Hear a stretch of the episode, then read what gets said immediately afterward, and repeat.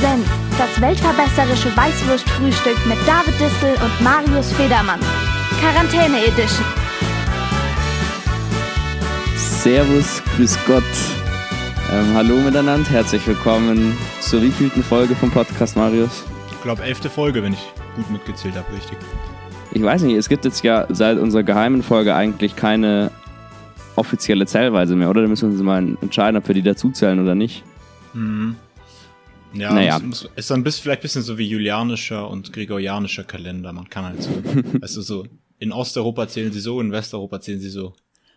Ja, ich glaube, damit, können alle leben. Also gibt's dann Wer- einmal, da genau. müssen wir uns aber, ja, da müssen wir uns halt einigen, wer welche Zählweise macht, sozusagen als der distlische und der federmannsche Genau. Kalender. Die, dann, dann dürfen sich die Osteuropäer entscheiden, welche Zählweise sie übernehmen. Finde ich eine gute Idee. Ähm, ja, müssen wir uns aber das nächste Mal überlegen, wer da welche Zählweise kriegt. Also sagen wir auch mal, es ist die x-te Folge des Unser Senf-Podcasts, des weltverbesserischen Weißwurstfrühstücks in gewohnter Manier ohne Weißwürste. aber äh, obwohl das heute zum Thema gut äh, gepasst hätte. Ja, das stimmt. Äh, und das Datum hast du wieder vergessen, Depp. Nee, das wollte ich jetzt sagen. Ich lasse mir halt Zeit mit der Anmoderation. Also es ist der 14. Juli und es ist 8 Uhr. Wir sagen jetzt mal nicht, ob morgens oder abends. Ja, es ist 8 Uhr morgens, können wir schon sagen. Können wir schon zugeben, oder? Ja. Wir haben heute einen frühen gemacht. Sitzen hier beim Frühstück. Aber hat echt einen frühen gemacht. Ja, deswegen, du meinst ja auch, deswegen wäre es so schade gewesen, äh, dass wir keine Weißwürste haben. Hast Ja. du ein Bier da eigentlich? Weil ich bin Ja, jetzt schon ich habe ein, ein Guinness Hophaus Lager 13. Ich halte es mal so in die Kamera, dass Marius es sieht. Ähm, die anderen müssen sich bildlich vorstellen, da ist eine große rote 13 drauf. Ich weiß nicht, ja, ich, ich schenke es mir jetzt einfach mal ein und dann. Also, was hast du da? Äh, ich habe einen Klassiker, die ähm, Untergiesinger Hellung von Giesinger Bräu. Taugt sehr gut. Ist auch ein gutes Frühstück. Sehr nahrhaft. Leute, der hier ist. ja, Okay. Ähm, du bist ein Giesinger Freund, gell?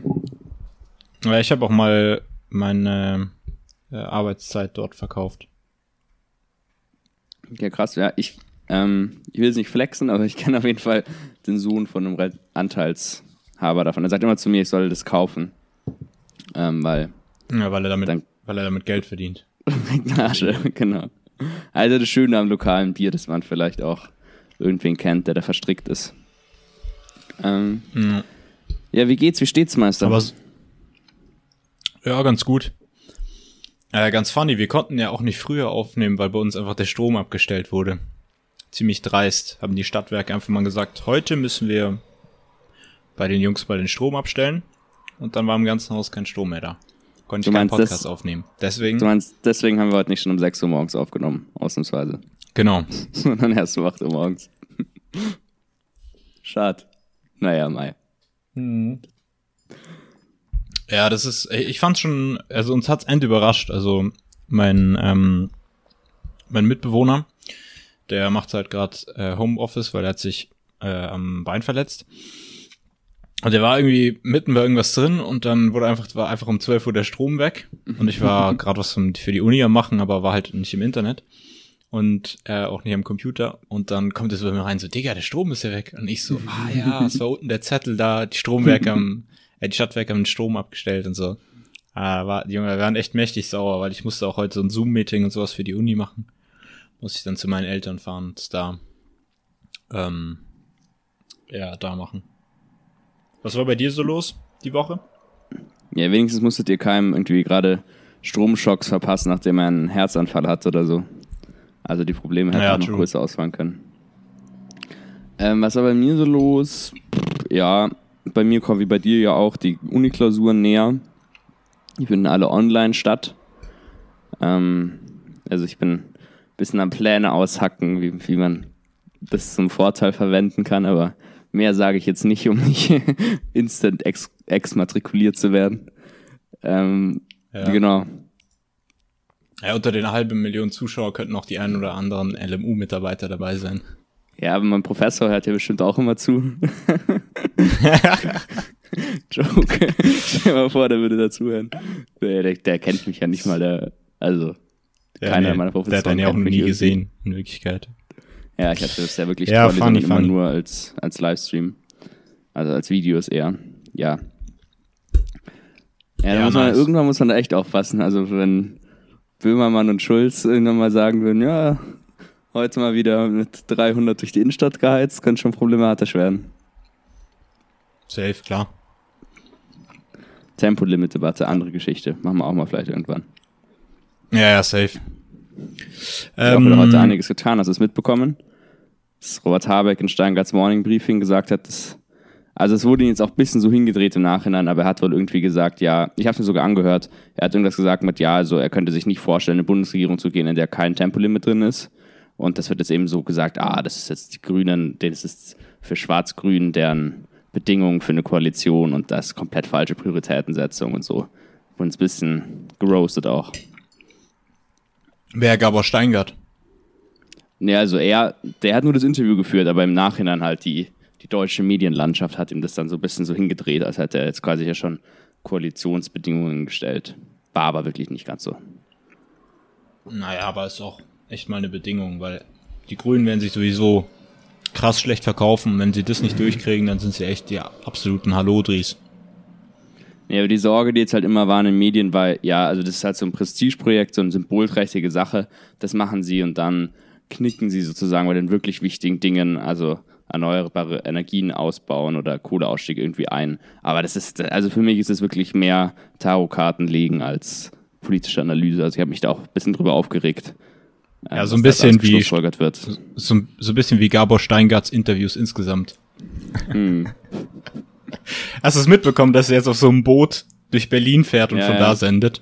Digga, es ist unglaublich, wie arrogant man sein kann. Und sich wirklich, Vor allem, die sind also natürlich diese, auch extra am Kanzleramt vorbeigefahren und wollten dann Robert Habeck wieder direkt die Kanzlerfrage reindrücken. boah, es ist so arrogant. unglaublich. Ja, ich höre den schon manchmal. Es ist auch, also vielleicht muss man mal für die Zuhörer sagen, also Steingarts Morning Briefing ist, glaube ich, schon einer der fünf größten Politik-Podcasts in Deutschland, oder? Und das ist halt, Ja, nach uns, nach uns Deutschlandfunk und Lage der Nation wahrscheinlich. kommt dann schon direkt Steingarts Morning Briefing. Genau, das ist aber, der hält eher ein bisschen die konservative Flagge hoch. Ähm, hat auch gerne immer die Unternehmer bei sich im Interview. Das hat er eben gestern, heute früh hat er mal ähm, Robert Habeck drin. Aber jetzt schweifen wir auch ab, das ist ein Null-Thema des Podcasts eigentlich. Also eigentlich sollten wir jetzt hier gerade über persönliche Dinge reden. Ähm, Naja, es ist ja egal, über was wir da reden am Anfang. es Ähm, kommt, wie es kommen muss. ja, lass mal, lass mal vielleicht zu, äh, ähm, zu Colet Kiss Kill übergehen, oder? Direkt zu Colette Kiskill. Ja, klar. Willst du einen Anfang machen? Also ich habe heute ähm, drei Grüne dabei, die passend. für mich Kanzlerkandidaten sind. Und ähm, da frage ich jetzt mal, was da deine Präferenzen sind. Mhm. Also zum einen habe ich Annalena Baerbock, dann den eben genannten Robert Habeck und dann habe ich natürlich noch Markus Söder. Das ist ein Grün, oder? Ich, ich war jetzt fest überzeugt, dass jetzt Cem Özdemir mir kommt. Dreist. Geprankt Boy. Okay, Also ist es Markus Söder oder ist es Ja. Cem Özdemir? Nee, ist Markus Söder. der hat ja heute schon die kan der hat ja heute schon die Kanzlerin in Herrn Chiemsee empfangen. Der Wie sie, Markus also wie Söder. die, die Queen hätte das nicht besser inszeniert wie er. Wirklich Der unglaublich, was der Typ mittlerweile. Ja, sicher. Weil das Geile ist, er ist, er ist äh, ein CSU-Kanzler, ein grüner Kanzler und manchmal auch ein AfD-Kanzler in einer Person. Ja, ähm, wenn jetzt ein echter Grünpolitiker wäre, würde ich natürlich sagen, dass Personalspekulationen überhaupt nicht angebracht sind zu diesem Zeitpunkt. Aber bin ich ja zum Glück nicht. Und ich, ich mag Personalspekulationen.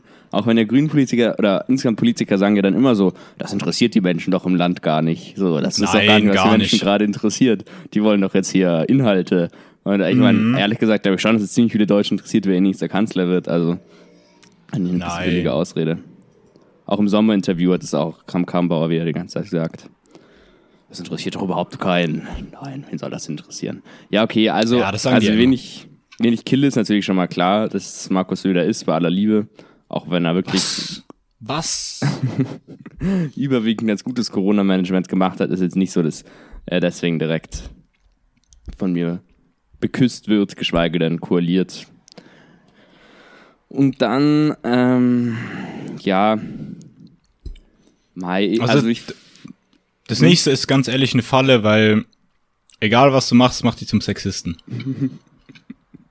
so, ach so. Okay, gut. Also ich hatte natürlich jetzt in, hier Geschlechterfragen komplett ausgeklammert. Das, ähm, Ich ja hätte beide nur als. Mensch betrachtet. genau. Das ist, nee, aber jetzt ernsthaft, also hatte ich jetzt echt gar nicht so dran gedacht. Ähm, nee, also ich finde beide super und es ist irgendwie total schwer jetzt, glaube ich, für die Grünen, sich da zu entscheiden und diese Entscheidung wird ja entweder jetzt schon lange rausgezögert. Ähm, ich fände es blöd, wenn sie sich nicht entscheiden würden, wer Kanzlerkandidat oder Kanzlerkandidatin wird, ähm, Ja. weil ich glaube, das signalisiert dann eben, wir haben gar nicht den Anspruch, ins Kanzleramt einzuziehen. Und es wird auch schwer für TV-Duelle und so weiter. Also ich glaube, das müssen sie leider schon. Und Doppelkanzlerschaft oder zwei Jahre der eine, zwei Jahre der andere, das, damit kannst du, glaube ich, nicht wirklich Wahlkampf machen. Also ich glaube, da muss schon eine Entscheidung her. Ähm, und da würde ich dann ehrlich gesagt auch eher mit Robert Habeck gehen. Ähm, ja, einfach. Skandal.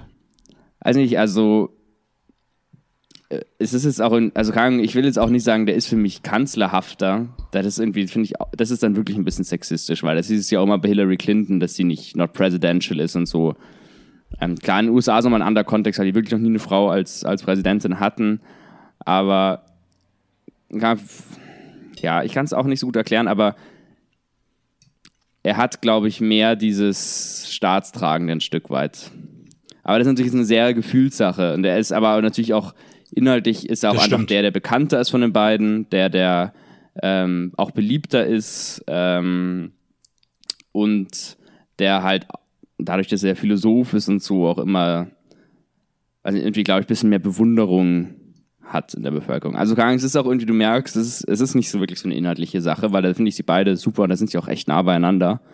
Ähm, Also die Argumentation ist- hat keine Hand und keinen Fuß. Nee, es ist wirklich mehr eine Gefühls. Ähm, Symp Ich würde nicht mal Mhm. Ja, nur ja, Sympathiesache sagen, ja weil ich okay. mag auch, ich, ich, ich finde auch Annalena Baerbock mega sympathisch und finde die halt super reden im Bundestag.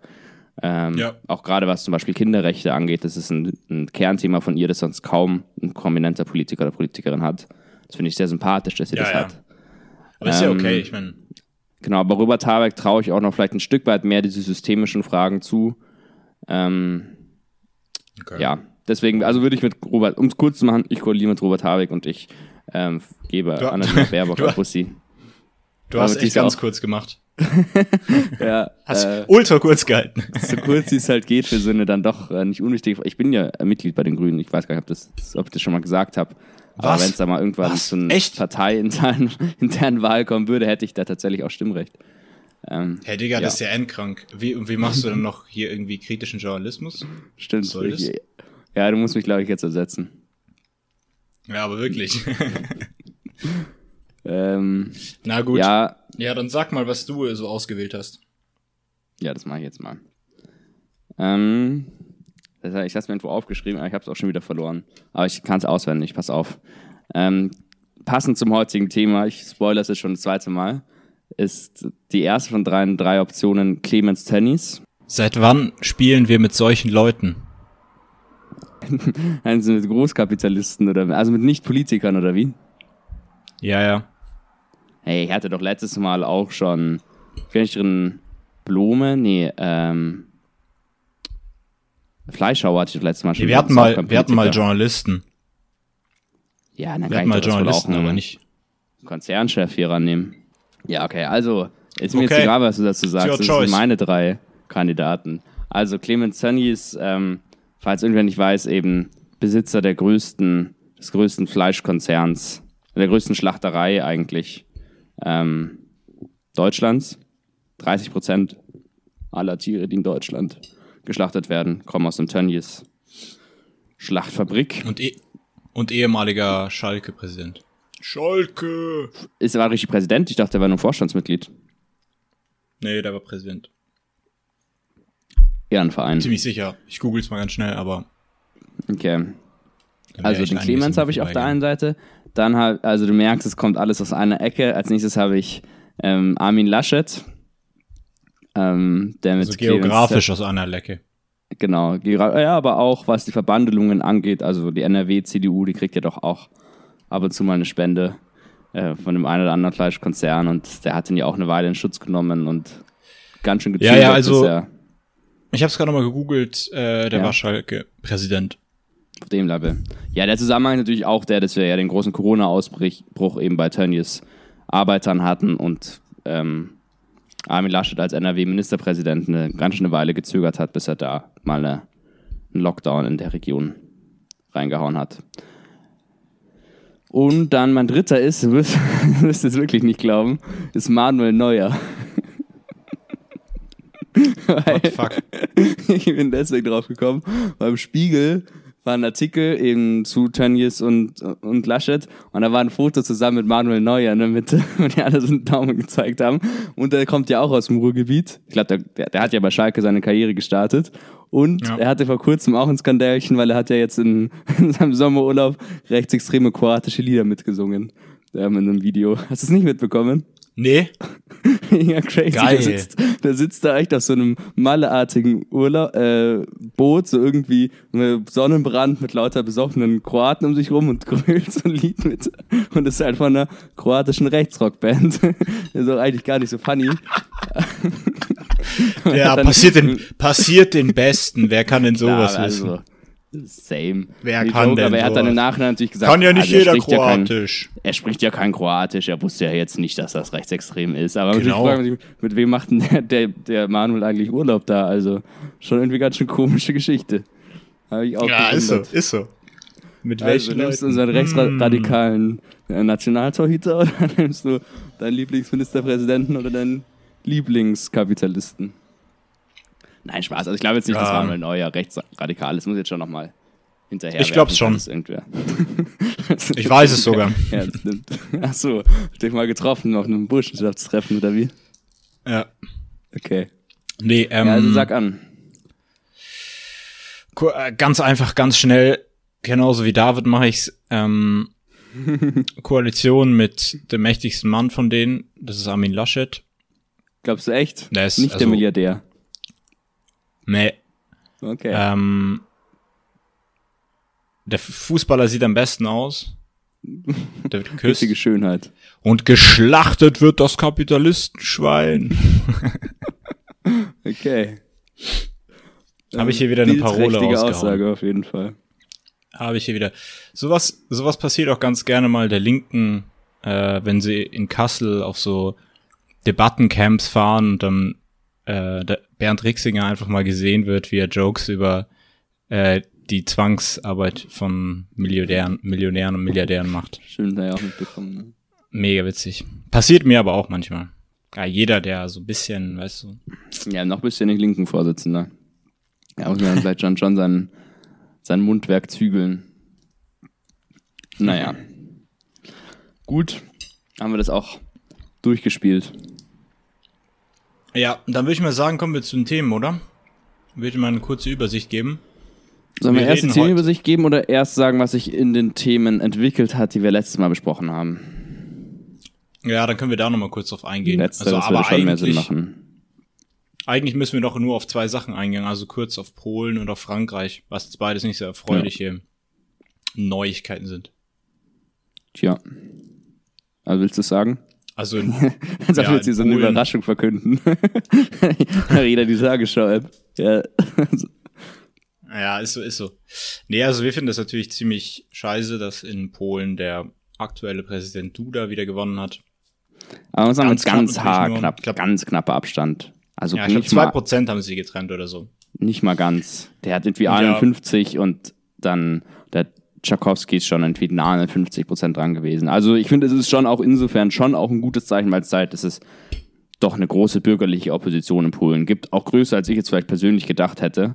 Und auch ja, größer, als es wahrscheinlich bringt, gewesen wäre, wenn schon im Mai gewählt worden wäre.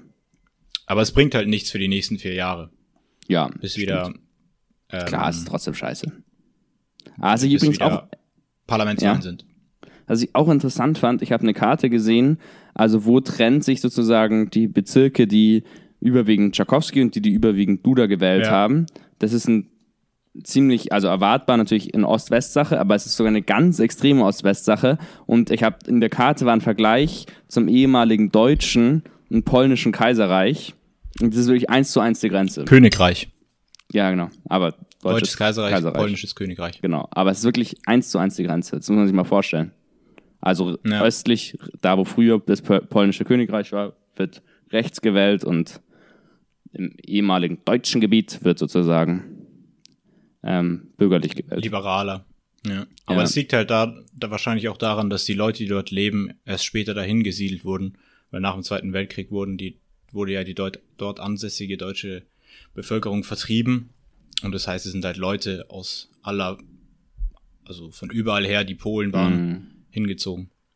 Ja, ich glaube, es sind schon äh, mannigfaltige Gründe. Also es ist sicherlich auch einfach, dass das ich glaub, irgendwie denen geht's wirtschaftlich ländlicheres. Gebiet ist, genau, dass der Osten ärmer ist. Also klar, es, ist, es ist nicht nur eine historische Sache, aber es ist irgendwie halt ein interessantes, interessanter Vergleich, fand ich interessant. Auch übrigens, was natürlich immer Mut macht bei sowas, aber dass, dass dass die junge Generation dann doch überwiegend nicht Duda gewählt hat und die jüngeren Generationen, die Städte, das ist ja, hast du es mitbekommen, dass Ist, ich glaube, was Istanbul, London und ähm, noch irgendeine so eine Stadt, die eben eher links regiert ist in einem ganz schön rechten Land, also mit einer rechten Bundesregierung, haben irgendwie zusammen den so ähm, endorsed sozusagen, den In, Tchaikovsky. in, ah ja, weil der, der ist ja auch Bürgermeister von Warschau, gell?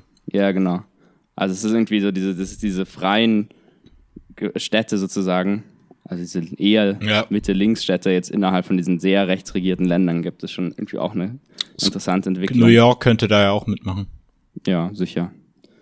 Ja, viele. Ähm, nee, aber ich wollte noch nur ganz kurz nochmal, um das Thema abzuschließen, sagen, ähm, dass ich glaube, dass es insofern problematisch sein wird, weil die PIS-Partei-Regierung ähm, wahrscheinlich in einen harten Konfrontationskurs mit der EU fahren wird und weiter ihre ähm, nicht sehr demokratische Macht ausbauen wird.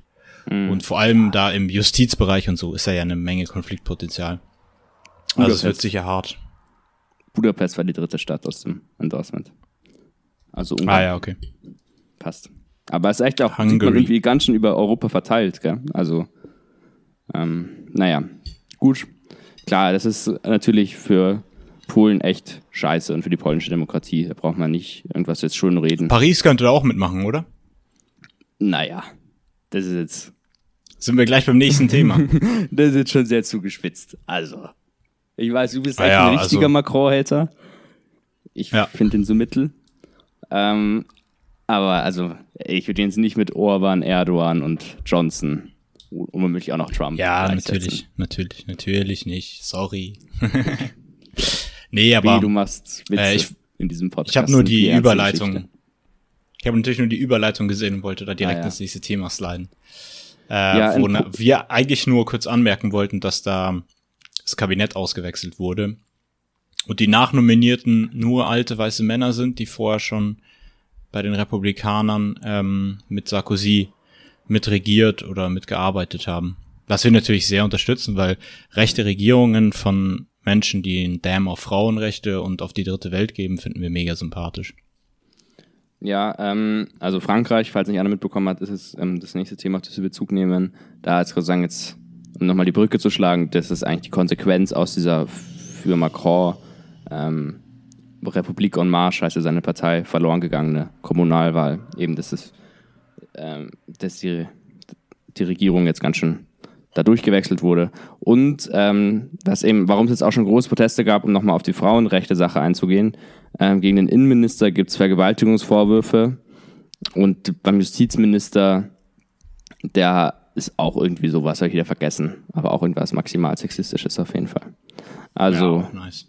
schwer, wie man solche Leute da nochmal berufen kann. Hat mich auch gewundert, muss ich auch sagen. Naja, Ja, aber gut. ja.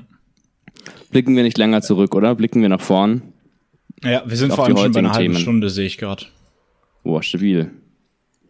Ja gut, dann Ähm. sag doch mal an, worüber wir heute sprechen wollen, oder?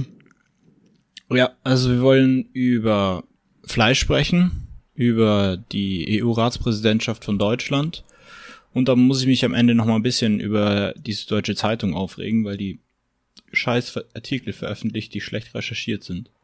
Und mir das auf Alle. den Geist geht. Alle Artikel. Bitte? Nein, ich habe gesagt alle, es war natürlich zugespitzt. Nein, es geht um einen. Ach so, Artikel, ja, nee. Also es geht, es geht um einen Artikel beziehungsweise um eine Auslandskorrespondenz, die ich qualitativ nicht sehr hochwertig finde. Ähm, aber über was wolltest du zuerst sprechen? Über Fleisch? Alles dreht sich um Fleisch. Mhm. Übrigens, guter Track von Hannibal, Genau. Dem Rapper. Ich finde es echt schade, dass wir in die ähm, Podcasts nicht so richtig Musik einbetten können, wie in einer richtigen Radioshow. Das fände ich so cool, weil dann hätte ich jetzt einfach Fleisch von Hannibal reingehauen. So müsst ihr jetzt den auf. Da wären wir auch der allererste Podcast, müssen wir sagen. ja, das war so, ich, aber was es ja gibt, ist ja, also es ha- hat ja zum Beispiel eben ähm, au- auch fest und flauschig, dass sie so eine äh, Playlist zu ihrem Podcast haben, wo sie dann eben sagen, jetzt geht auf Song Nummer so und so. Und dann machen das wahrscheinlich nicht so viele, aber einige hören vielleicht die Playlist auch einfach so. Und da wollte ich eigentlich nach, seit längerer Zeit mal fragen, hier kommt mal wieder eine Frage, die im Podcast gestellt wird und nie wieder irgendwo sonst irgendwo, ähm, ob wir Genau. ob wir uns auch so eine Playlist zulegen sollten. Die könnte dann zum Beispiel, Nee. und jetzt kommt der Joke, unser Ketchup heißen. Oder unsere Mayo. Das war echt scheiße. Ja, ich bin komplett dagegen. Ja, weil du bin halt aus nicht dem Grund politische Musik hörst. Ja, aber weil niemand will politische Musik hören. Ich Sag hör ich jetzt auch mal, mal als. Behauptung. Das muss ja auch du dann nicht nur politische Musik rein. Du, du kannst ja auch einen schönen italienischen Klassiker reinmachen. Aber, also es gibt, ich finde es nämlich echt toll. Natürlich vor allem in den USA, aber auch in Deutschland gibt es inzwischen so eine große Szene von politischer Rap-Musik vor allem, die echt aussagekräftig ist, oft sehr sozialkritisch. Und Ja, aber wir können müssen wir auch nochmal nicht drüber alles, nachdenken. Könnt ihr uns ja wir mal schreiben, was alles ihr davon kopieren. haltet. Ja, wir müssen auch nicht alles kopieren, was andere machen, oder? Ja, meinst du, dass bei Fest und Flauschig auch eine Playlist hat, oder wie? Ja, zum Bleistift. und weil am gut, Ende würde ich meine- uns kennen und dann würden eh immer nur pro Folge höchstens ein neuer Song drin sein. Und dann wird auch Das jeder doch. sagen, Digga, das ist auch eine sau unnötige Scheiße. Nee, aber ich habe mir das zum Beispiel auch schon gedacht, als wir über den Mord an George Ungefähr Floyd so. gesprochen haben. Da gibt's so krasse Songs von afroamerikanischen Rappern, R&B-Sängern und so weiter. Also, keine Ahnung, vor ein, zwei Jahren hat ja This is America oder I'm Not Racist ähm, beides ganz schön Welle gemacht. Da geht's eben um genau Social, Racial Inequality und es sind auch saukoole Musikvideos und so weiter. Und es fände ich schon cool, wenn man das dann irgendwie da nochmal so einen Bezug hätte. Aber ja, Lass mal auf ähm, die aktuellen Themen gehen und äh, nicht so über Ja, viel gut. über Musik quatschen. Ähm, ja, es geht so um Fleisch. Warum geht's um ja, also es geht um Fleisch, warum geht's um Fleisch? Ähm, es war Es ja in um der letzten Zeit. Nee, sag du, du kannst auch gerne weitermachen. Nee, es war hat nur gerade wieder bei mir. Wir müssen uns echt nochmal überlegen, ob wir weiter mit, ähm, mit Scheiß Discord aufnehmen oder ob wir telefonieren, weil es hat gerade, ich hab's wieder nicht gehört. Ähm, ja, es geht um Fleisch, vor allem aus dem Grund, dass ja ähm, eben dieser Corona-Ausbruch bei Tönnies war, was wir vorhin schon mal angesprochen haben. Und daraus hat sich so eine große Diskussion eigentlich in der deutschen Medienlandschaft ergeben zu Fleisch, Fleischkonsum, Fleischherstellung ähm, und so weiter. Und das ist natürlich Ja. für uns auch interessant, weil wir sind ja ein weltweites Weißwurstfrühstück. Ähm, Genau. Wobei ja, wenn dann wir- Numarus Weißwürste isst, aber das auch nicht besonders oft. Ja, und wir haben das Fleisch schon im Namen, das heißt, es geht uns auch persönlich an. Es geht praktisch an uns an die Nieren. Und ähm, ja, ich fand es ganz interessant, wieso auch die Presse unterschiedlich darauf reagiert hat. Also es ging ja natürlich immer oberflächlich erstmal um den Corona-Ausbruch und dann um die schlechten Arbeitsbedingungen. Aber das hat sich dann auch so ein bisschen weiter ähm, entwickelt und es wurde auch ein bisschen mehr zu einer Grundsatzdebatte über wie man produzieren sollte, wie man Fleisch konsumieren sollte und ähm, ja, Und auch über politische Maßnahmen, darüber wollen wir wahrscheinlich auch sprechen. Also was kann denn die deutsche Politik ähm, machen, sozusagen, um da Abhilfe zu schaffen? Weil also das, und ich glaube, jetzt müssen wir mal langsam die Problemstände ansprechen, ähm, was alles so falsch läuft in der, in der deutschen, auch in der weltweiten Fleischindustrie. Das ist ja einiges. Also man kann es vielleicht ein Video, das ich neulich gesehen habe, hat es äh, zusammengefasst und in die Kategorien Mensch, Tier und Klima. Dieses Video, auch gute Überleitung, ähm, ist relativ viral gegangen auf Instagram. Das ist von weiß.de. Das heißt, ähm, unsere Fleischindustrie so, so fucked oder so. Und daraus hören wir jetzt mal einen Ausschnitt. Tatsächlich macht die Viehzucht fast 15 Prozent aller Emissionen von Treibhausgasen weltweit aus. Also mehr als alle Autos, Schiffe und Flugzeuge auf der Welt zusammen. Und dann das Wasser. 43 Prozent des weltweit verbrauchten Wassers geht für Tierfutter drauf. Für die Herstellung eines einzigen 150 Gramm Rindfleischburgers verbraucht man im Durchschnitt 2350 Liter Wasser. Bei einem Sojaburger sind es nur etwa 160 Liter. Was noch?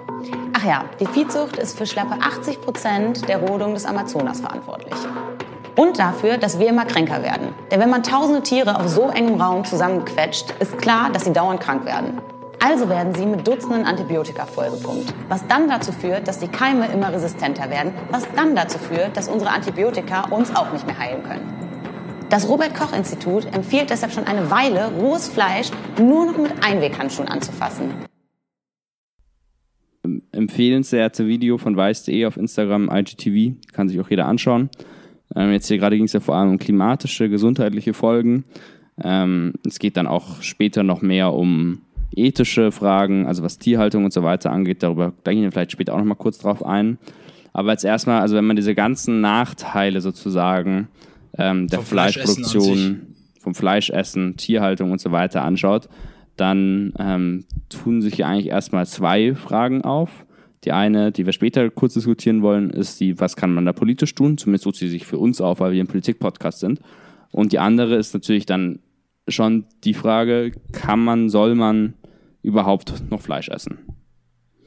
Marius, da sind wir verschiedener Auffassung. Du isst ja Fleisch. Sag mal, wie, wie, hältst, wie genau. hältst du es mit dem Fleisch? Die Gretchenfrage. die Gretchenfrage.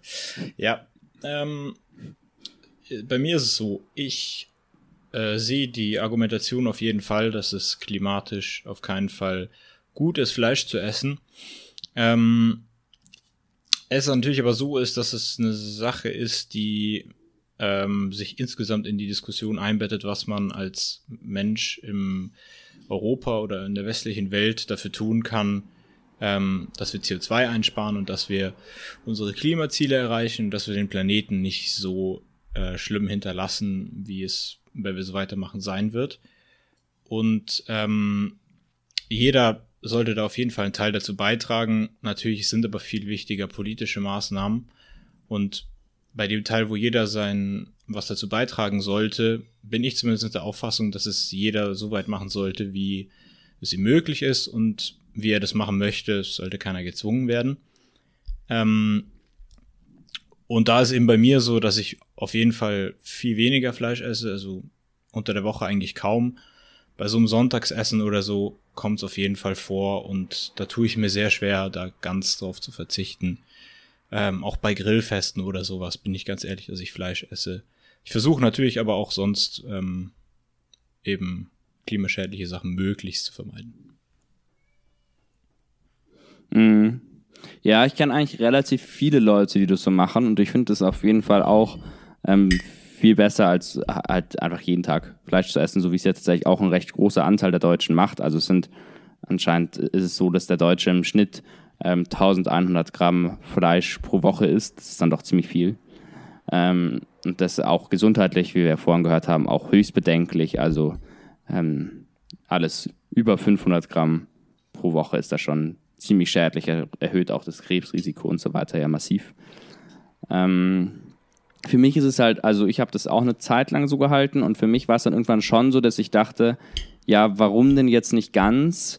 Ähm, weil es ist, ich kann, ich finde, wenn man es ein bisschen vergleichen kann, ist es ist natürlich gut, wenn man immer, wenn man sagen wir mal immer Bundestag und Landtagswahlen mitwählt. Das ist ähm, gut für die Demokratie, aber es ist halt schon so, man kann halt auch noch Stadtrat wählen und Kreistag, so ein bisschen von der Argumentation her, weißt du? Also ich finde, ähm, irgendwie klar, es ist besser als nicht zu wählen, aber warum, warum denn nicht alles? Naja, aber du drückst jetzt gerade positivistisch aus, obwohl die Sache ja eigentlich eher negativistisch ist, weil du ja auf was verzichtest und nicht ähm, was tun musst.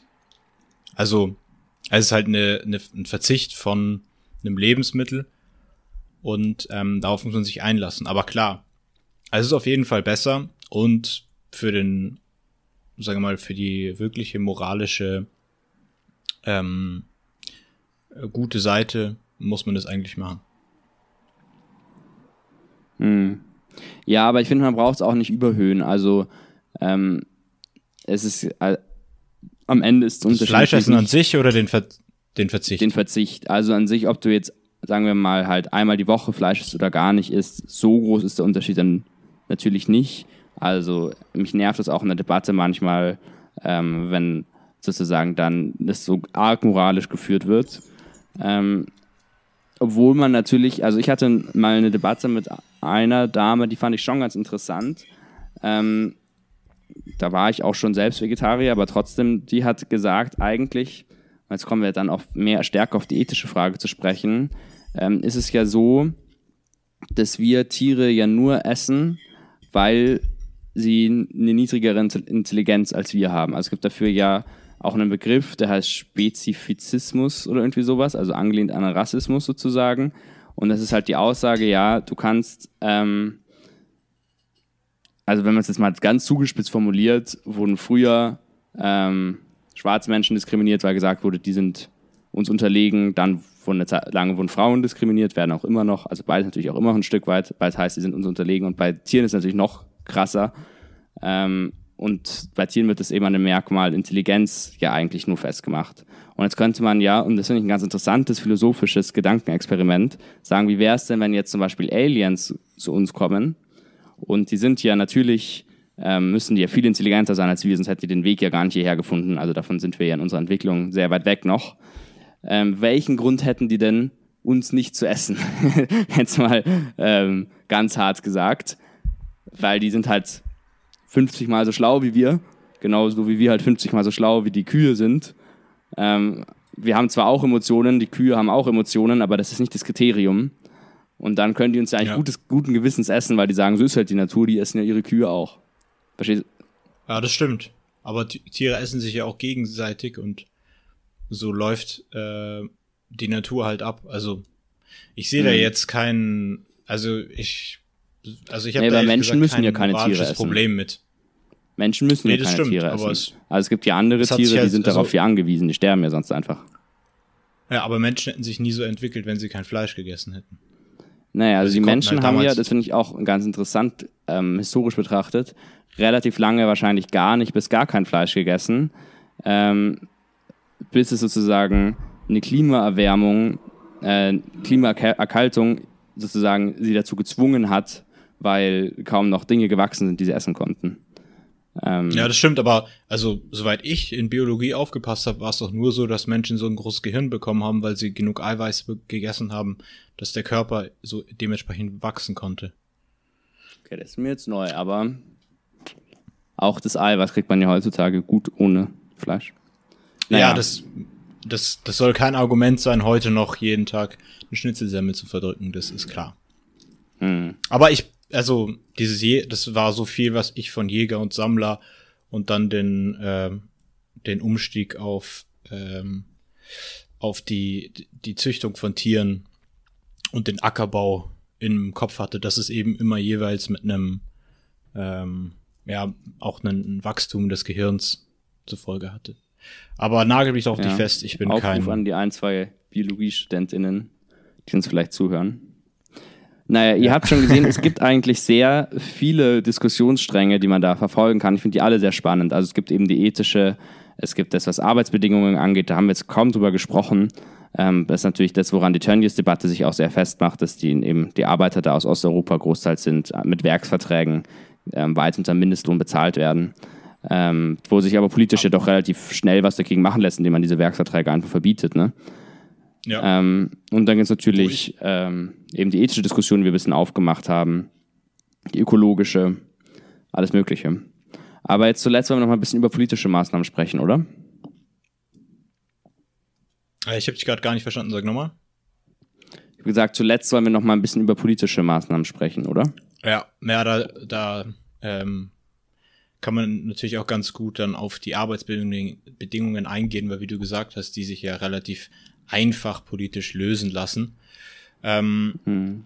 Und ich glaube, dass man da auf jeden Fall, auf jeden Fall mal so ein bisschen auch das aus der Perspektive einer Systemfrage betrachten muss, weil das ja alles nur möglich ist, weil wir so eine Art von Kapitalismus haben, wie wir sie hier eben in Deutschland oder in Europa haben und unseren Arbeitsmarkt so äh, dereguliert haben, dass wir Menschen aus Osteuropa hier für unter Mindestlohn äh, anstellen, um unser Fleisch zu schlachten und zu verarbeiten.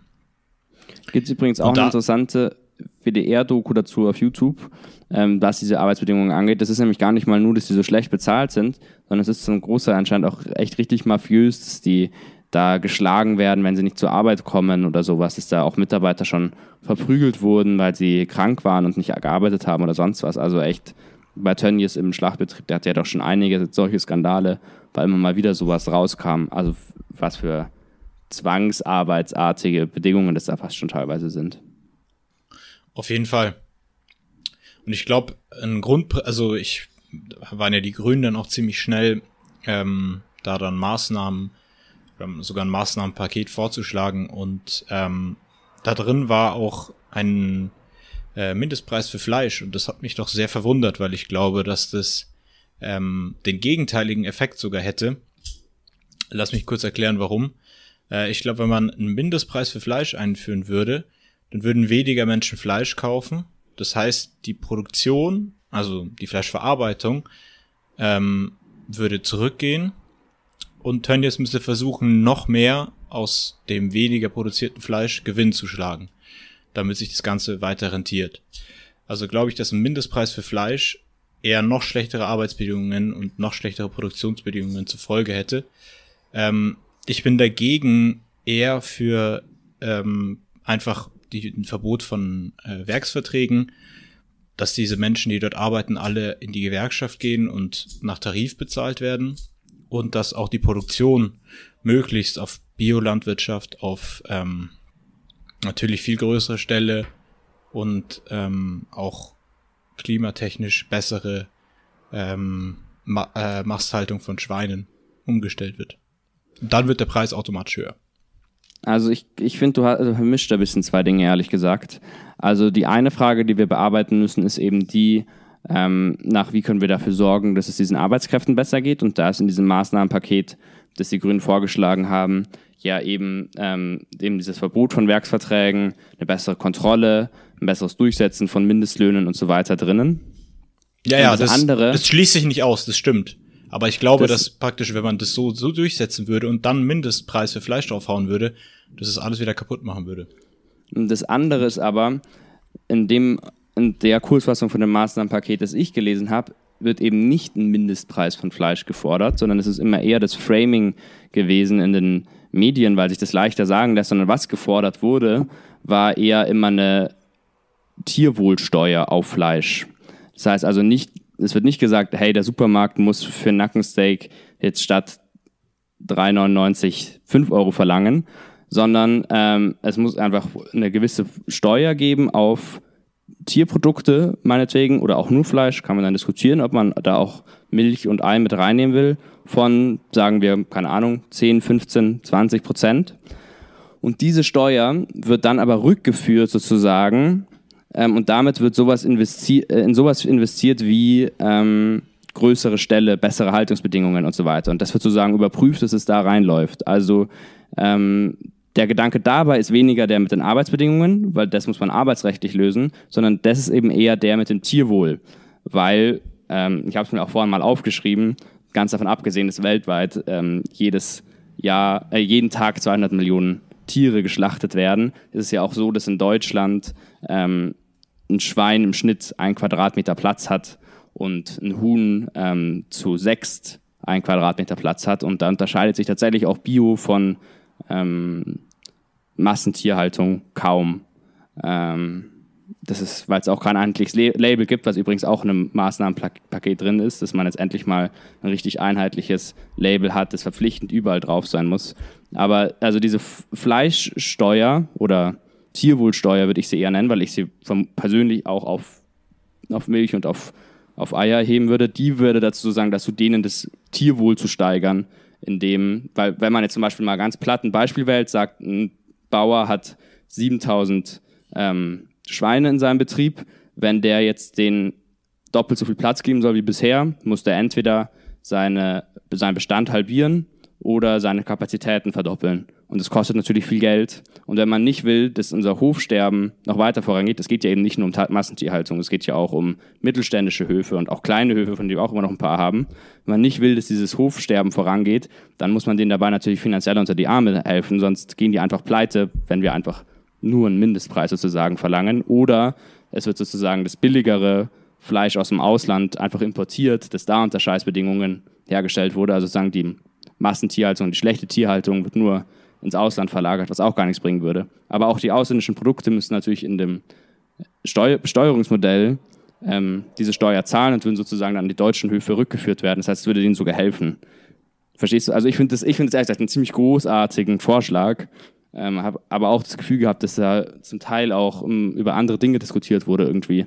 Mm, und manche das nicht ja, so ich genau finde ehrlich gesagt haben. den, den Vorschlag ein bisschen problematisch. Also ich habe ja vorhin auch schon gesagt, ähm, was ich machen würde, wäre halt eben die Produktionsbedingungen zu verändern. Da, äh, ich will jetzt nicht zu sehr ins Detail gehen, da geht es dann wirklich in Landwirtschaftspolitik und Subventionspolitik, die natürlich europäisch zu regeln ist.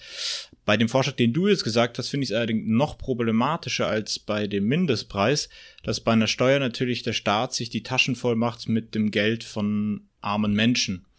Nee, weil das soll eben rückgeführt werden. Das bleibt nicht beim Staat. Also das ist da ganz klar gesagt. Das soll eben direkt ja, investiert werden. Egal. Äh, ist ja egal. Der Staat, also der Staat macht sich die Taschen voll und gibt es natürlich danach wieder aus, schon klar. Das ist aber bei jeder Steuer so.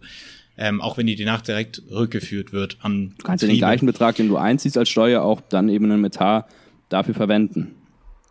Ja, das ist meistens so. Und unser Haushalt ist, hat selten so viele Überschüsse, dass. Ja, da ähm, macht sich doch der Staat nicht die Taschen voll. Das ist total äh, populistisch, das jetzt hier so zu behaupten.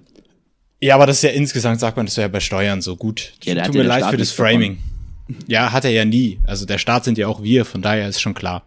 Okay, Entschuldigung, aber ich, das, der Punkt ist, dass ähm, diese Steuer vor allem arme Menschen zahlen. Weil natürlich Menschen, die viel Geld haben, denen tut die Steuer nicht so weh, wie bei der Mehrwertsteuer auch. Wenn Menschen jetzt aber bisher viel Fleisch gekauft haben, weil Fleisch billiger ist als Gemüse meistens in Discountern, dann müssen die da jetzt oben drauf zahlen. Das heißt, das ist ein klassistisches, ähm, eine klassistische Steuer, die Menschen das, die Möglichkeit nimmt, Fleisch, Eier und Milch zu konsumieren, was ich sehr problematisch finde, weil man dann automatisch Menschen von diesem freien Markt ausgrenzt und also auch äh, ein Stück ihres Konsumverhaltens einfach wegnimmt, nur weil sie nicht genug Geld verdienen.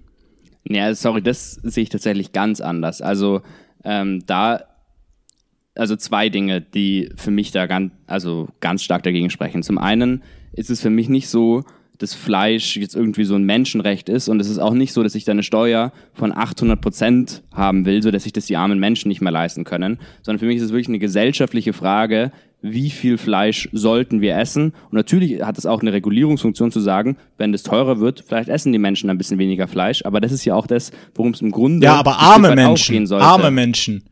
Nein, aber arme Menschen essen weniger Fleisch, nicht Menschen insgesamt, sondern ja, arme Menschen, weil reiche ja Menschen können weiter Fleisch essen. Ja, das ist ja, ja aber dann sagst du ja, dann sagst du ja automatisch, men äh, arme Menschen haben nicht das Recht, Fleisch zu essen also Natürlich sagst du nicht damit, aber du Recht. nimmst ihn damit. Ich will ja nicht armen Menschen Fleisch verbieten, sondern ich will Fleisch ein aber teurer machen, weil ich glaube, dass Fleisch aktuell viel, viel zu teuer ist, äh, was viel, viel zu billig ist. Also es ist ja wirklich verrückt, was Fleisch in, in Discounter kostet. Klar. Und das ist auch übrigens für diese Menschen, so, sollten jetzt mal ein hypothetischer armer Mensch jeden Tag Fleisch essen, weil das ist ja billiger als Gemüse, wäre das für den auch gesundheitlich sehr schlecht. Es ist auch also ja, aber sie müssen dann auch insgesamt mehr Geld für. Verrückt. Nee, er kann ja auch aber dann was billigeres, dann gesünderes kaufen. Und außerdem. Ja, aber Gemüse, ja Gemüse so. ist ja teurer als Fleisch. Das ist auch wieder ein Grundproblem. Und wenn du das einfach, einfach nur Fleisch teurer machen würdest, dann würdest du den Menschen auch, die Menschen auch dazu zwingen, mehr Geld für Essen auszugeben. Ja, also ich glaube, das ist einfach ja nicht so eine einfache Rechnung. Du kannst du nicht einfach Fleisch teurer machen und äh, gibst dadurch also nimmst dadurch nicht Menschen Freiheit weg. Ich glaube, das ist einfach so. Du nimmst dadurch Menschen Freiheit weg. Und Also um doch, das, das so schon. zu machen, dass Es es, sozial gerecht ist, ist es deutlich Ländern komplizierter. der Welt teurer. Es ist auch in Frankreich zum Beispiel, man au- schaut, was geben die Franzosen für Essen aus, deutlich höher. Und das ist eine gesellschaftliche Frage, wie viel ist uns ähm, das wert, dass Fleisch so billig ist, wenn wir diese ganzen negativen Folgen fürs Klima, für die Gesundheit, für die Tiere und so weiter ins Auge nehmen, bin ich persönlich der Auffassung, Fleisch darf gerne mehr kosten. Und es ist ja auch übrigens nicht so, dass Fleisch so wenig kostet, wie auf dem Etikett steht. Das stimmt auch nicht. Es ist ja indirekt subventioniert. Wenn wir uns zum Beispiel anschauen, was macht denn die aktuelle Land, äh, die aktuelle Landhalt, äh, Thun, Fleisch, äh, äh, Fleischhaltung, ähm, dann ist es so, dass zum Beispiel die Gülle, die als ähm, Dünger verwendet wird, unser Grundwasser massiv verschmutzt. Das macht für uns als Steuerzahler das Ganze relativ teuer, weil es gereinigt werden muss. Wenn wir jetzt eine andere Landwirtschaftspolitik hätten, in der alles nicht so auf eng und eng ist, dann wäre da zum Beispiel ziemlich große Kostenpunkte wegfallen. Also es gibt ganz viele versteckte Kosten bei Fleisch, auch die Gesundheitskosten zum Beispiel, was für unser Gesundheitssystem sehr teuer ist, die wir als Steuerzahler alle zusammen mittragen dafür, dass wir Fleisch essen können und dass ein, einige Menschen sehr viel Fleisch essen können zu sehr billigem Preis. Und ich finde, das muss sich ändern. Und deswegen muss Fleisch teurer werden. Der Auffassung bin ich ganz eindeutig, weil es kann nicht sein, dass Fleisch so viel billiger ist als die ganzen Alternativen, die gesünder sind, die ähm, ethisch vertretbarer sind, die klimatisch besser sind. Deswegen glaube ich, ist es schon vertretbar. Aber klar, ich will Ja. noch mal eine Sache zu, sorry, dass ich jetzt so lange rede, aber noch eine letzte Sache zur sozialen Gerechtigkeit. Man kann das ja auch ein Stück weit über einen CO2-Preis machen und da bin ich ja zum Beispiel auch dafür, und das kann man bei dieser Steuer schon auch überlegen, ähm, dass es ein Bürgergeld gibt. Also dass es so eine Rückzahlung vom Staat gibt, die schaut also ähm, sozusagen, wie viel CO2-Budget hat ein Mensch, ähm, in, ein, ein Deutscher im Jahr, diesen Preis, den der da quasi als ähm, CO2-Steuer zahlt, kriegt er zurückerstattet, sodass sozusagen nur Menschen, die sehr klimaunfreundlich leben, am Ende einen Verlust davon tragen. Und da könnte man sowas dann ja zum Beispiel kompensieren. Also das ist zum Beispiel ein Mechanismus, den ich sehr sinnvoll finde. Ich habe ihn jetzt, glaube ich, gerade nicht so gut erklärt. Ihr könnt es nochmal googeln. Aber ähm, deswegen, also ich glaube, das ist auch ehrlich gesagt ein bisschen eine neoliberale Falle, auf die du da reinfällst, dass man jetzt dieses, die, eine Preiserhöhung in, meinem, in meiner Vorstellung ja per Steuer ähm, zu so einer sozialen Gerechtigkeitsfrage stilisiert. Nee, ich glaube auf jeden Fall, dass es eine äh, Gerechtigkeitsfrage ist, wenn man das nicht so macht, wie du gerade äh, gesagt hast. Wenn man nämlich nur diese Steuer einführt, dann zahlen die Zeche am Ende die, die sich die, das Fleisch dann nicht mehr leisten können. Oder am Ende zahlen es einfach die Einkommensschwächeren, weil es die Leute, die mehr verdienen, weniger juckt. Ähm, ich den Mechanismus dahinter finde ich ja sehr ehrenwert und den unterstütze ich auch. Also, dass wir auf jeden Fall weniger Fleisch essen müssen und das Fleisch teurer werden muss, will wie, ich nicht absprechen. Fleisch, wie sollen wir denn weniger Fleisch essen, wenn es nicht teurer wird? Ja, lass mich doch mal ganz kurz fertig erklären. Ja. Ja, also du hast es vorhin schon beschrieben, durch eine äh, Klimadividende, also eine praktisch kein, keine Steuer, die auf die Ökobilanz eines Menschen erzogen, äh, erzeugt, äh, nee, warte, wie sagt man? Äh, Erhoben. erhoben. Wird, äh, sondern eben eine, eine Umlage, ein Umlagesystem. Also Menschen, die sehr viel CO2 ausstoßen, die zahlen praktisch Menschen, die weniger ausstoßen, Geld. Indirekt über den Staat natürlich wird es dann umfinanziert. Und durch dieses System würde man vor allem Einkommensstärkere belasten. Trotzdem würde man weniger Fleisch essen, also würden auch ärmere Menschen weniger Fleisch essen, aber sie müssten die Zeche am Ende nicht allein zahlen, sondern es würde vor allem reichere Bürger belasten. Es ist nämlich so, dass das reichere Viertel äh, der Gesellschaft ungefähr fünfmal so viel CO2 ausstößt wie das ärmere Viertel der Gesellschaft. Und deswegen finde ich, sollten die auch dafür zahlen. Deswegen finde ich das, was du gerade schon gesagt hast, dieses Umlagesystem eine perfekte Alternative zu einer so einfachen Tierwohl- oder Fleischsteuer, die in meinen Augen sehr wohl sozial gerecht ist und es keine Angst von Linken ist, dass ähm, das jetzt eher irgendwie neoliberal sein könnte, sondern ich glaube, das ist einfach so, weil wenn man sieht, was die, ähm, wo das in anderen ähm, Steuern versteckt ist, nämlich zum Beispiel in Frankreich hat man ja darüber diskutiert, ob man eine Steuer auf ähm, Kraft, äh, wie heißt noch, Kraftstoff äh, erhebt. Da ist es ja genauso. Also am Ende zahlen das immer Leute, die den Tanken, den Fleisch kaufen, mehr wehtut. und deswegen bin ich für ein Umlagesystem. Da können wir aber auch nochmal eine Folge drüber Ja, machen. da können wir nochmal eine Folge zu genauer- machen. Aber was ich jetzt noch abschließend dazu sagen will, ist, dass sich das in meinen Augen nicht ausschließt. Also ich bin ja natürlich sowieso für eine Ja, gut. CO2-Steuer Indirekt, mit, indirekt. mit Rückzahlung. Indirekt Aber ist es nicht das, so. Das beinhaltet ja eben nicht das Tierwohl. Da geht es ja nur um CO2. Das heißt, am Ende ist da kein Cent unbedingt direkt mehr da, um Ja. größere Ställe, größere Halte, bessere Haltebedingungen zu fördern, weil die sind ja nicht klimatisch freundlicher. Das ist ja leider nicht so. Na, deswegen, Ja. Bio ist ja leider nicht klimatisch besser als ähm, industrielle Landwirtschaft oder kaum zumindest. Kommt auch sehr darauf an, wie man fragt. Ja, ich- Aber trotzdem. Ich wollte nur ähm, sagen, dass ich für die Steuer alleine, ohne, äh, ohne Klimadividende, absolut dagegen bin.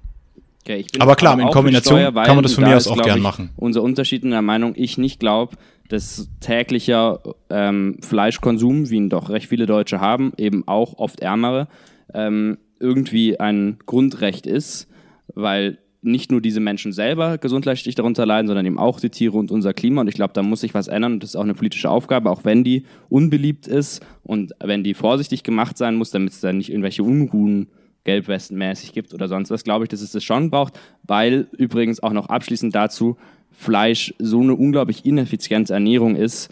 Also wenn man sich mal anschaut, wie das Futter, das sie konsumieren, wenn das nicht das Tier essen würde, sondern Menschen, könnten wir dreieinhalb Milliarden Menschen mehr auf diesem Planeten ernähren und 97 Prozent der Nährstoffe, die am Ende so ein äh, die in dem Futter drin waren, gehen auf, auf dem Weg verloren und es bleiben nur zwei bis drei übrig. Also es ist eine sehr ineffiziente Ernährungstechnik, ähm, eigentlich Fleisch zu essen. Und deswegen ist es auch nicht so, dass es irgendwie jetzt gesundheitlich total wichtig ist, ähm, Nein, ist es auch nicht. dass, aber es dass, ist trotzdem dass ein die Menschen weiter klassistisches so viel Argument. machen können. Aber Ist es auch, also auf jeden Fall, aber es ist auf jeden Fall ein klassistisches Argument, weil du Menschen die Möglichkeit nimmst, weil sie ärmer sind. Nein, es ist das, dann geht es halt um Prioritätensetzung. Ich würde ja auch, ich bin Nein, ja auch übrigens für höheres. Hartz IV und so weiter. Das ist ja, davon will ich jetzt gerade Ja, nicht aber das ist sprechen. eine andere aber, Sache. Naja, also klar, ich würde jetzt nicht sagen, dass das eine unbedingt zu verbindende Sache ist, aber ähm, ich glaube, es einfach eben, wie gesagt, nicht, dass es ein Menschenrecht ist, ist ungefähr täglich Fleisch zu essen und alles andere ist klassistisch, weil das übrigens ja auch erst eine sehr junge Entwicklung ist, dass Menschen so viel Fleisch essen. Ähm, ja, also jahrhundertelang haben Menschen, wenn es gut ging, einmal die Woche Fleisch gegessen, weil sie sich sonst auch gar Ja, nicht aber leisten jahrhundertelang, konnten. Jahrhundertelang Das ist nicht durften die beste Frauen auch keine Berufe des- erlernen. Das, das, ist, das ist auch nicht die be beste Errungenschaft des Kapitali Kapitalismus, dass jeder jetzt immer zu Fleisch isst, finde ich. Ähm, also ich finde, da Ja, aber jahrhundertelang durften Frauen, durften Frauen auch keine Jobs machen und jetzt dürfen sie es schon machen, wenn es ihnen wieder wegnimmst. Ja, das ist ja eine klare Verbesserung, Sexist. aber ist das die Fleisch essen jeden Tag, oder jetzt mal zugespitzt formuliert, ist das eine Verbesserung? Für manche Menschen schon. Da würde ich ein Fragezeichen dahinter setzen. Aber das ist, glaube ich, der Punkt, auf dem, bei dem wir uns jetzt nicht mehr einigen werden. Ja, gut, das stimmt. Ja. Aber gut. Aber war eine Spaß gemacht, interessante zu Debatte. War Haben wir Spaß wieder- gemacht, darüber zu reden und ich, ich gehe das auch zu. Ähm, ich kann auf jeden Fall deine Argumentation nachvollziehen, aber Ja, ich kann deine natürlich auch nachvollziehen. Ah, das rü- rührt mich jetzt aber. da läuft jetzt auch eine kleine Krokodilsträne die Wange herunter. Gut, ähm, Ähm, willst du dich noch abschließend über die Italien... Nee, wir hatten eigentlich noch die EU-Ratspräsidentschaft von Deutschland. Wenn wir die noch ansprechen wollen. Können wir Ja, natürlich auch das nächste Mal vertagen. Ja, die geht jetzt noch eine Weile. Und noch gibt es ja, Ja. nicht so viel dazu zu sagen. Noch ist ja nicht wirklich was passiert. Ja, aber wir können natürlich die Messlatte hochhalten für Wir, unsere Bundesregierung. wir können jetzt aber auf jeden Fall schon mal sagen, dass Deutschland jetzt ein halbes Jahr die EU-Ratspräsidentschaft innehat und Yes! dass wir uns da viele hoffen. Endlich! Wirklich. Nee, aber wirklich, ich habe Ja, drei Jahre lang mindestens in jedem jeder Zeitung, die ich gelesen habe, wurde einmal in irgendeinem Satz gesagt, übrigens sind wir bald, wir sind bald Ratspräsidenten. Das war, Es hat echt also, so, es, es hat echt so eine Bildüberschrift äh, gefehlt, wie wir sind Weltmeister, wir sind Papst, wir sind Ratspräsidenten. Genau, also es Einfach dieses kollektive nationale Gefühl, das ist das, was Deutschland seit 80 Jahren fehlt, das wollen wir jetzt auch mal wieder haben. Ja, also es war. Das können uns auch nicht die es wurde Franzosen lange nehmen. drauf gehypt und die, die Erwartungen waren ja immer hoch und jetzt kommt Corona und dazwischen und Brexit ist auch immer noch nicht vorbei und die werden wohl nicht ganz das machen können, was sie wollen. Aber vergessen Sie das Klima trotzdem nicht, macht einen gescheiten Green New Deal. Wir werden nochmal ausführlicher drüber Ja. sprechen, oder? Auf jeden Fall. Und ganz ehrlich, wer, wer soll es schaffen, wenn nicht die Deutschen? Sind wir Aber ehrlich. jetzt Wer abschließend dein, dein Rant über den, den SZ Italien-Korrespondenten. Also absolut skandalös, was der SZ Italien-Korrespondent manchmal von sich gibt. Ähm, der hat letzte Woche einen Artikel über Silvio Berlusconi geschrieben. Es geht kurz gesagt darum, dass ähm, Berlusconi vielleicht, wenn die Regierung in Italien nicht mehr lange hält, wieder mitregieren könnte. Ähm, allerdings ist der Artikel voll von Fehlern und das taugt mir einfach gar nicht, wenn Leute so schlecht recherchieren, dass ich das als Larry, der meint, sich ein bisschen auszukennen, in fünf Minuten nachrecherchieren kann, dass da, dass der Artikel überhaupt keine Hand und Fuß hat und der Typ entweder vollkommen besoffen oder bekifft sein musste, um so einen Scheiß zu schreiben. Und zwar hat er geschrieben, dass ähm, Berlusconi ide also ideologisch und persönlich nichts mit Giorgia Meloni, also der Vorsitzenden der postfaschistischen Partei, und äh, Matteo Salvini, dem Vorsitzenden der Lega, verbindet.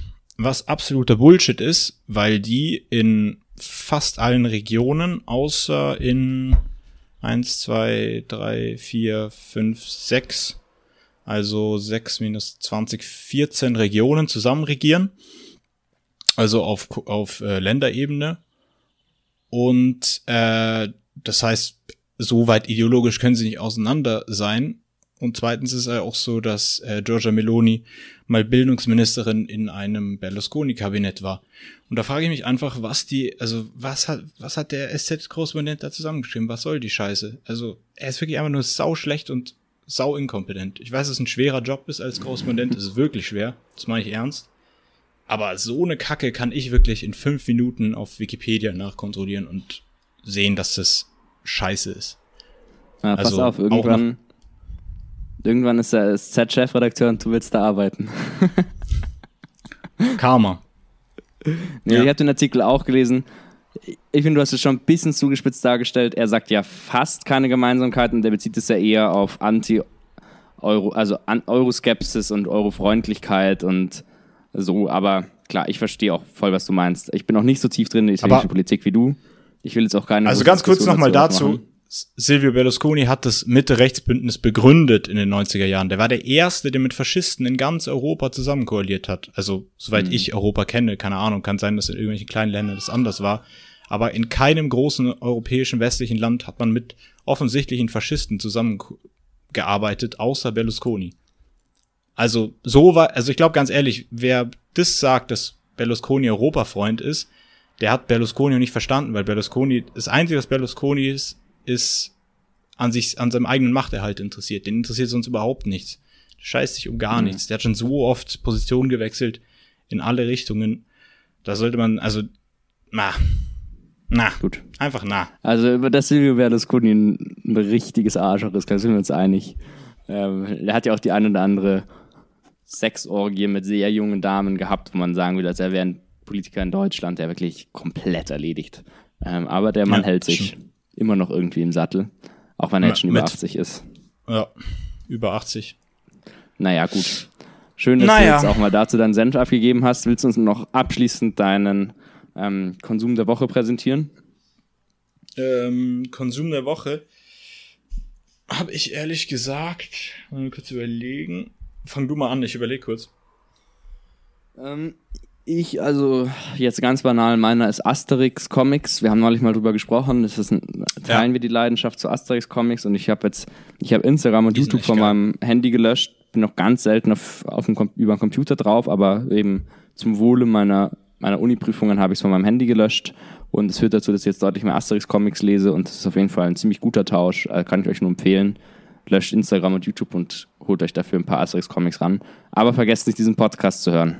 Spotify nicht löschen. Spotify auf keinen Fall löschen. Spotify ähm, wichtigste App. Wichtigste App, Junge. Nachdem ich Nimo höre, höre ich immer ein bisschen unser Senf. genau. Weil die Jungs haben, die Jungs sind so sympathisch, weißt du. Ihr sag jetzt, hast du es im Konsum oder musst du nicht erstmal zwei ähm, nennen? Äh, nee, ich habe in der Tat einen Konsum und zwar bin ich letztens wieder drauf gekommen, ähm, ich weiß nicht, ob er so bekannt ist, aber Umberto Eco ist ein nicer Autor, der schreibt ultra geile, sind zwar immer dicke Schinken, aber da geht's um Politik, Kunstgeschichte, Geschichte, alles Mögliche, auch Verschwörungstheorien. Ähm, wahrscheinlich das bekannteste ist der Name der Rose. Das habe ich ähm, auch hier, ja. Gibt's auch sicher ein, gibt's einen Film, ja genau, mit John Connery. Und äh, aber auch sehr gut sind die Bücher Baudolino und das Foucault'sche Pendel. Sehr empfehlenswert, wer auch so mit Verschwörungstheorien und Templern und ach, da ist alles drin. Da ist für jeden was dabei. Von Attila Hildmann bis keine Ahnung. ja, auf jeden Fall Umberto Eco. Baba Autor. Und es sind Romane, also Aber jetzt ganz unironisch, der ist wirklich ein guter Autor, ne? falls man das jetzt irgendwie hier falsch Ja, verstanden klar, hat. Also endguter der Name der Rose ist auf jeden Fall sehr empfehlenswert. Das ist das Einzige, was ich von Also ihm kenne, er aber sich- kann ich nur empfehlen.